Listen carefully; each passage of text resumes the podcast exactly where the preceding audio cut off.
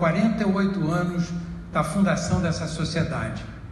Eu sou um dos três últimos fundadores vivos.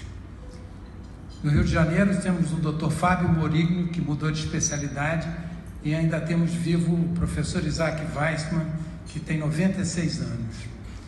Me emociona essa cerimônia e me emociona particularmente a eleição da doutora Ermelinda, porque, no meu entendimento, e eu acredito que no entendimento de todos os fundadores dessa sociedade, a senhora é, cristaliza, a senhora representa o interesse social, a responsabilidade social do médico.